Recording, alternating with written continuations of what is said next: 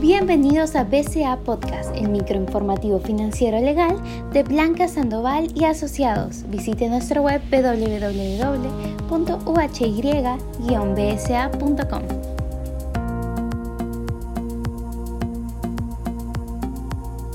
La Superintendencia Nacional de Aduanas y Administración Tributaria, SUNAT, implementará una serie de acciones para que los contribuyentes tengan mayores facilidades ante el actual estado de emergencia.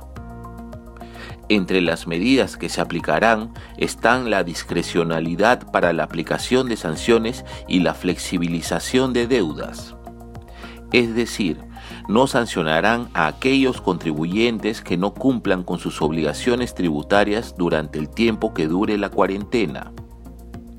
Para las empresas se adelantará la liberación de fondos de las cuentas de detracciones, con lo cual ya no deberán esperar los primeros cinco días útiles de abril. Estos fondos podrán ser liberados a partir del lunes 23 de marzo. Respecto al fraccionamiento de los contribuyentes que no puedan pagar la cuota de marzo, no perderán el fraccionamiento de sus deudas tributarias.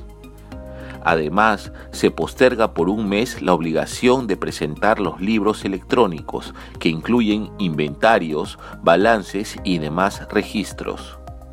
Cabe recordar que la SUNAT también ha aplazado el pago de impuesto a la renta y la declaración jurada del mes de febrero.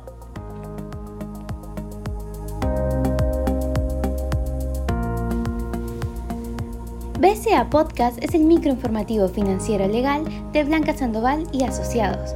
Visite nuestra web www.uhy-bsa.com y siga nuestros episodios.